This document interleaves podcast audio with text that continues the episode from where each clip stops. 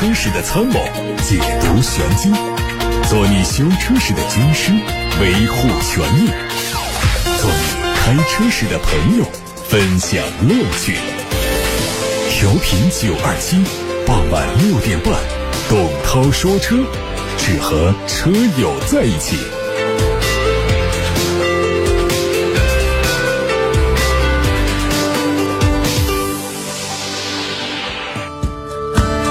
欢迎各位在下班路上听董涛说车节目直播，是董涛。首先关注汽车资讯，稍后回答选车用车提问。销量翻一点五倍，营收增长百分之九十四，净利润翻四倍多，扣非净利润翻十一倍，完成这一番堪称爆炸的业绩增长，比亚迪只用了一年的时间。日前，比亚迪发布了二零二二年的业绩预告，预计全年净利润一百六十到一百七十亿元，同比增长百分之四百二十五到四百五十八，扣非净利润预计一百五十一到一百六十三亿元，同比增长百分之一千一百零三到一千一百九十九，全年营收突破了四千二百亿，几乎同比。翻倍，这一份超出市场预期的全年业绩预告，让比亚迪再度成为资本市场的焦点。根据业绩预告来推算，比亚迪2022年单车净利润在7500到8100元左右，这样的盈利水平，即便是放在燃油车为主的上市车企中，也算较高的水平。业绩炸裂的比亚迪，让中国新能源车企看到了依托中国新能源产业链实现盈利的希望。虽然和赚钱能力更强的特斯拉相比，比亚迪还有一定差距，但却是一个更具有借鉴意义的成功范本。Bye.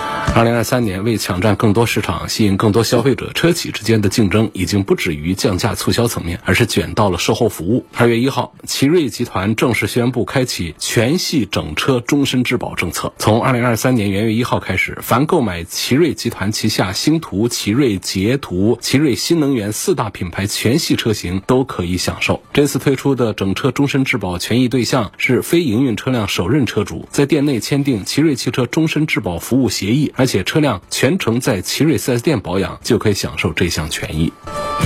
外媒报道说，沃尔沃集团和美国国家公路交通安全管理局达成了协议。沃尔沃集团北美公司将支付高达1.3亿美元（约合人民币8.78亿元）的民事罚款，原因是这家重型卡车制造商在召回车辆和伤亡报告方面行动迟缓。美国国家公路交通安全管理局的一份报告表示，这个数字包括了6500万美元的预付款，是有史以来违反车辆安全法的最大罚款之一。这家独立于沃尔沃汽车的制造商还同意接受受。独立第三方审计机构的监督，以确保解决任何潜在的安全问题。新车上市两个月就宣布关停的自由家，最近又露出了卷土重来的苗头。最近有媒体捕捉到自由家 NV 试制车出现在奇瑞的工厂里，再结合安徽芜湖之前发布的招标信息看，自由家汽车应该是找到了奇瑞汽车进行合作。虽然自由家目前还有一线生机，但当时间步入到二零二三年，国内已经取消新能源的补贴政策，国内新势力车企面临新一轮洗牌的背景之下，即便自由家顺利解决了造车资质问题，以自由加 NV 目前的产品力，还能不能在新能源汽车市场中取得一席之地，恐怕是非常的艰难。极客品牌的第三款车的路试照片在网上曝光之后，极客官方也发布了这款车的黑棚预告图。它的定位是纯电动紧凑型的 SUV，基于浩瀚架构。根据品牌目前的命名规则来看，它应该命名叫做极客零零三。官方表示，它的零百加速成绩会跻身三秒钟俱乐部。作为极客品牌的第一款 SUV，零零三是被极客品牌寄予厚望的。二零二二年，极客品牌只凭着一辆零零一就收获了七点一九万辆的成绩。在二零二三年，相信凭借着零零九开启交付，零零三的推出将会为极客品牌带来更高的关注度和销量。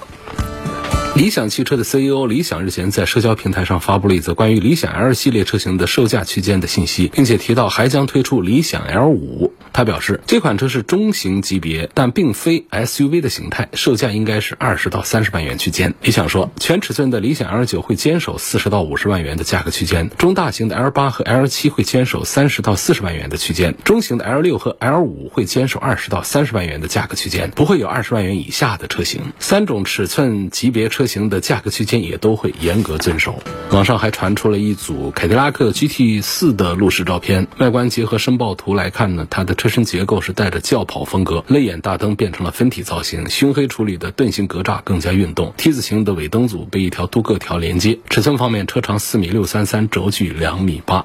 丰田最近亮相了两款基于上世纪八十年代推出的 A 一八六改装的新能源动力的概念车，一辆是采用电力驱动的 BEV，一辆是采用氢燃料驱动的 H 二。丰田表示，推出这两款概念车的目的在于告诉大家，经典车型不会在电动车时代被抛弃，而是会装上现代化的零排放的动力系统，让他们继续行驶下去。有意思的是，电力驱动的 BEV 车型居然是装配了 GR 八六的手动变速箱，象征着丰田对电动汽车驾驶乐趣的探索。氢燃料驱动的 H 二车型是保留了经典的翻灯设计，不过这在当下并不符合国内的上路要求。但新能源系统加持，让老爷车焕发第二春，这种做法的确也值得其他车厂参考借鉴。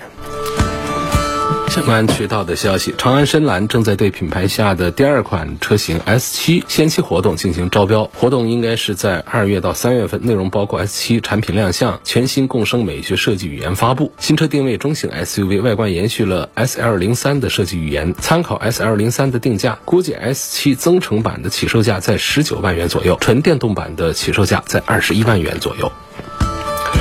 捷途汽车官方发布了 T1 量产版的实车图，它的定位是中型硬派越野 SUV，有五座也有七座可选，最快在上海车展期间开启预售，第三个季度上市。整体造型方正硬朗，和坦克三百等车型类似。尺寸上呢，五座版的车长估计在四米八左右，七座版会将近五米长。内饰从此前曝光的谍照看呢，配了双辐式的方向盘、液晶仪表和悬浮式的中控屏，空调出风口是竖置的样式。动力用的是博格华纳的第六代四驱，分别用 1.6T 和 2.0T。T 的发动机来配七速的双离合变速器以及八 AT 的变速器。好，各位刚才听到的是汽车资讯，我们来看一个雷女士发过来的汽车消费维权的新闻线索，看看是不是属于侵权的问题啊？她的车是雪佛兰探界者，涉及到的是武汉本地的一家三环开头的汽车 4S 店。她说，元月二十九号提的车，元月三十一号就发生了故障，也就是只有 三天时间。说到四 S 店检查之后，工作人员说百分之九十九是发动机出了问题，要我签字拆发动机。如果是小问题就修，大问题就换发动机。我认为不合理，要求退车。希望节目组帮我维权。这个我们依法维权啊。宣讲一下汽车三包法规。汽车三包法规里面呢，对于退换车呢，它是有一些条件的，主要涉及到的是一些安全问题，在短时间之内出现的话呢，可以将无损失的整车退换。那么还有一些情形下的退换车呢，它是有条件的，有折旧。的退换，那么像发动机的故障呢，不管是出现在提车之后的多长时间，它都不归到整车退换的有效条件当中来。什么意思呢？就是确实这个不符合三包法规里面关于整车退换的条件。说起来就是这样，很难理解。说我买车三天发动机就坏了，这车该不该退？这是大家在心理上他觉得难以接受。但是我们依法来维权的话，三包法规里面没有支持大家提出这样的换车的要求。所以从目前。这位女士，她的留言来看呢，四 S 店检查之后，希望客户授权他们拆解发动机、维修或者说更换发动机这样一套方案。就现状来看的话呢，是不涉及到。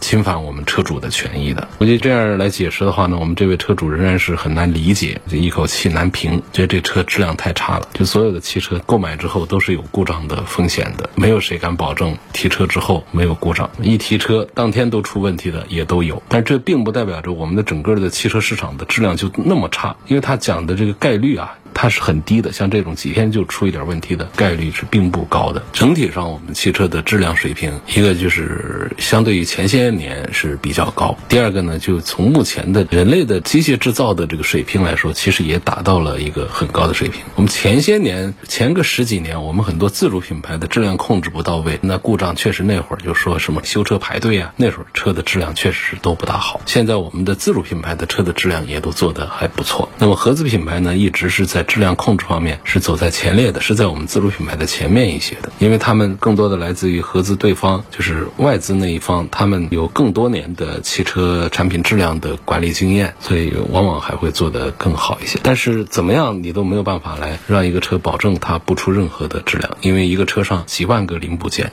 有的是铁做的，有的是塑料做的，它在运行的过程当中出问题的可能性一定是存在，它无限接近于零，它也不可能归零。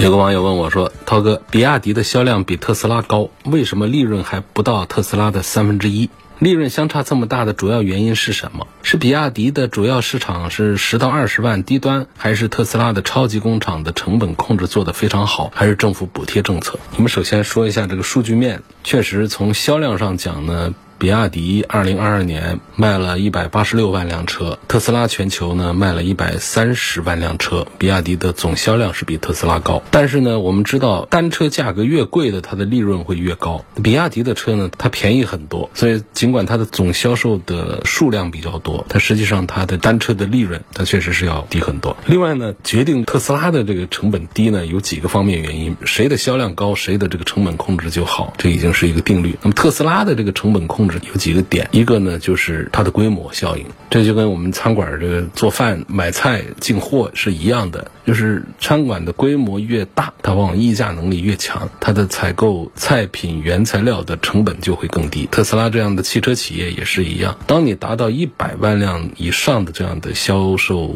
数字的时候呢，你的零部件采购的议价能力就会更强，你就会更进一步的压榨供应商们的利润，然后来扩大自己的单车利润。所以这是第一点，特斯拉本身一百三十多万辆的销量，它有强大的产品的成本控制的能力。第二个呢，它的利润里面还有一项就是来自于补贴，比方说中国政府对特斯拉的补贴，对它的税。对它的地皮租金都是有相当大的补贴的。你这个跟咱们的国产新能源企业来说呢，特斯拉拿到的这个是天然的优势。你即便是相同的技术水平，车型也都一样，车价也都一样。那我们的国产新能源汽车，你说来跟这个特斯拉来比价格，想拉的比它还低的价格，它都不可能做到的。还有一点呢，就是碳税的一个补贴，这也是最大的钱。那么一辆新能源汽车呢，是可以补。三点四个碳积分的，你特斯拉卖一百多万台车，可以拿到几百万的碳积分。然后一个碳积分的交易价格是多少呢？平均是一千六百块钱左右。那就是说，特斯拉碳税这一项，它可以从中国拿走大几十个亿。我们用二零二一年的数字来说话，它大概要拿走五十多个亿。而二零二一年特斯拉在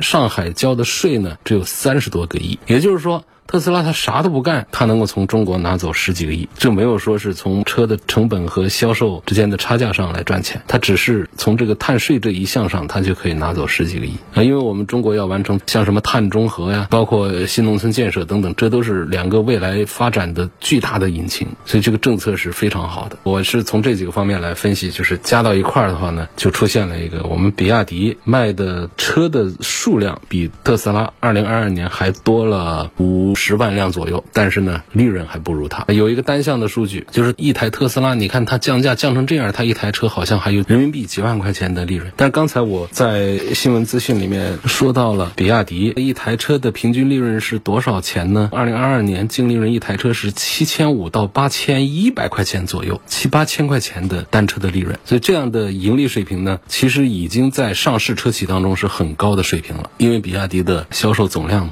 足够大，但是跟特斯拉动辄一台车几万块钱的利润来比的话，那是小巫见大巫了啊！这是回答这位朋友的问题，感谢提供这样一个话题啊，我们一起探讨比亚迪为什么没有特斯拉的利润高。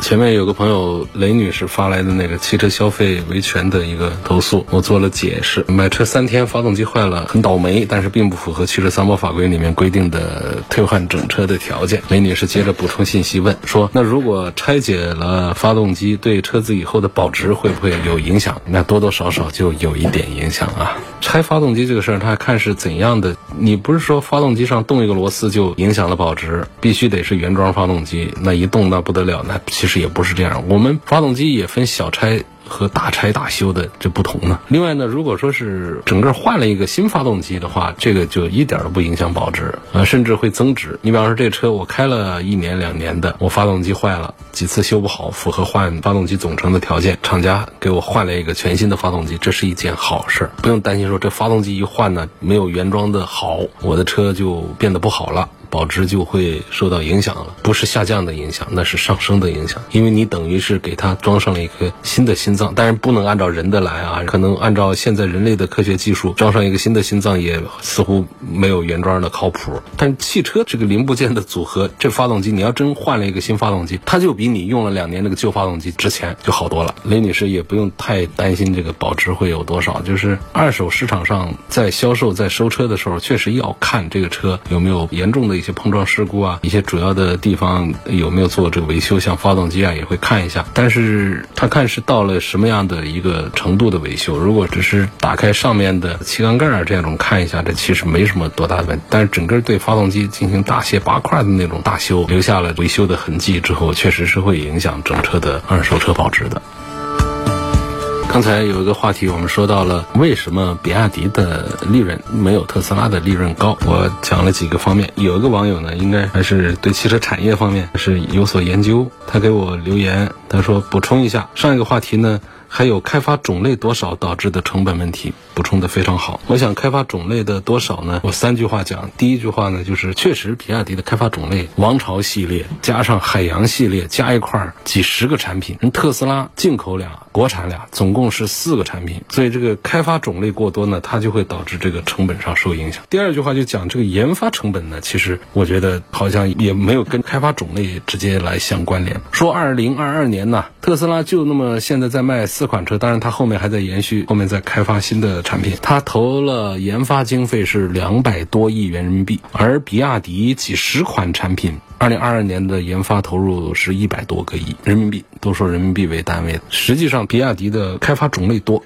但是它的。开发成本、研发成本是并不如特斯拉的研发成本高的，这是我说第二点。那么第三点呢，就是讲开发种类多，确实会导致比亚迪的成本升高，因为你要生产王朝系、海洋系加一块几十款产品，你就得建多少个体系来确保这些产品的出品。而特斯拉那边呢，像特斯拉上海工厂就干两车，一个 Model 三，一个 Model Y。可想，它的整个的这个制造的硬件的单元管理的这个成本这方面，它是要比比亚迪确实是要低一些的。所以这总之这都是导致比亚迪的销量大于特斯拉，但利润不如特斯拉的原因。要结合前面我说的几个点一起来说。好，汽车产业的话题，我相信是绝大多数的车友们听得打瞌睡的没意思的东西啊。但是这下面还有一个问题，我还是得说到这个汽车产业方面来。他说我在抖音短视频上看到成都武侯区有几家汽车工厂直销店卖的车在五折左右，问可以买吗？我首先讲啊，这个汽车的利润是多大？它利润是很薄很薄的。我前面讲比亚迪一个车的利润才七千多块钱，这已经是上市车企里面控制成本做的非常好的，就是利润已经非常高的，它只有七千多块钱一台车的利润。那么控制的不好的三四千块钱、四五千块钱一台车，那都是非常正常的行业水平。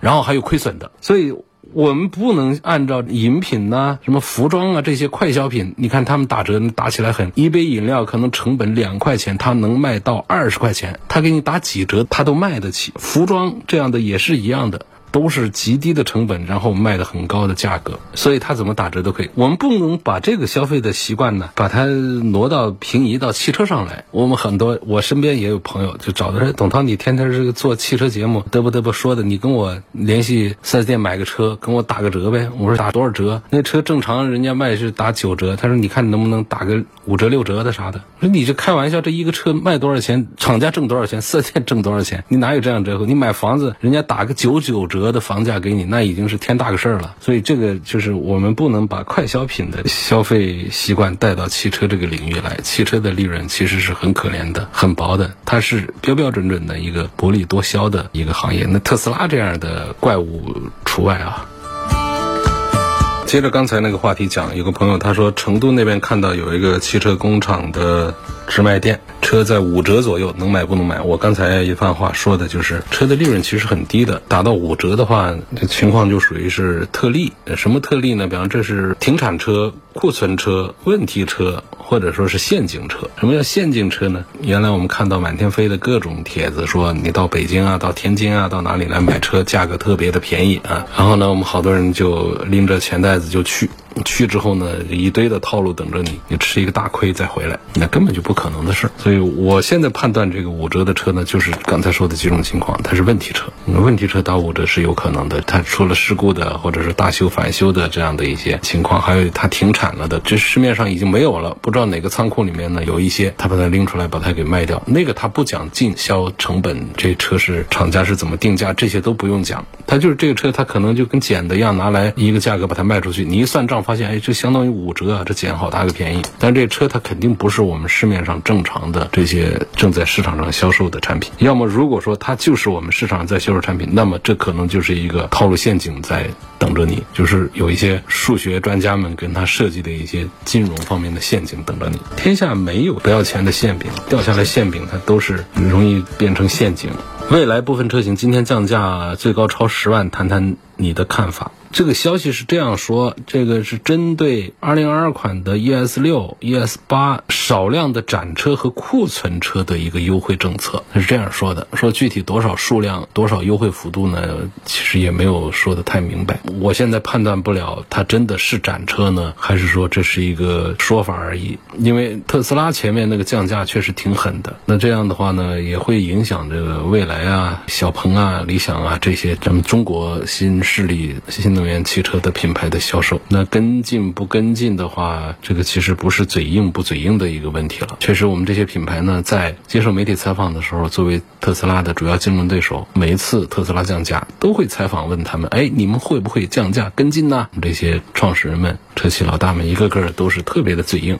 我们绝不降价。他特斯拉降到十几万，我都不奇怪。我这说都是原话啊，来回应。但事实上，你是不是真的扛得住？前面今天节目当中很大的篇幅在说这个汽车。产业问题就讲这个一个车的制造成本是多高，利润是多低，而特斯拉它用哪些套路，它可以碾压其他的产品的利润率，它可以做到很大的利润，做到很大利润，它就赢得了自己的什么呢？就降价的空间。你别车一个车只有五千块钱、七千块钱的利润的时候，你怎么来跟进降价？你降价就必须得是偷摸的减配，你要不然的话，你这车是亏着卖。而特斯拉呢，它因为它特别擅长于，不管是从政策面，还是从资本面。还是从这个规模面这三个方面呢，他都把这个成本问题搞得特别好，就把利润搞得特别的大。所以呢，他在搞降价的时候呢，其他的车企不是说跟进就跟得赢的，这跟大牌一样的，跟下去的话就可以把你跟死。特斯拉到最后他还可以活下来，就现在这个情况就是这么糟糕。对于我们的其他的品牌来说，确实是一个非常严峻的考验。至于说，你说今天看到的这个信息，说未来一些车型有降价，就综合补贴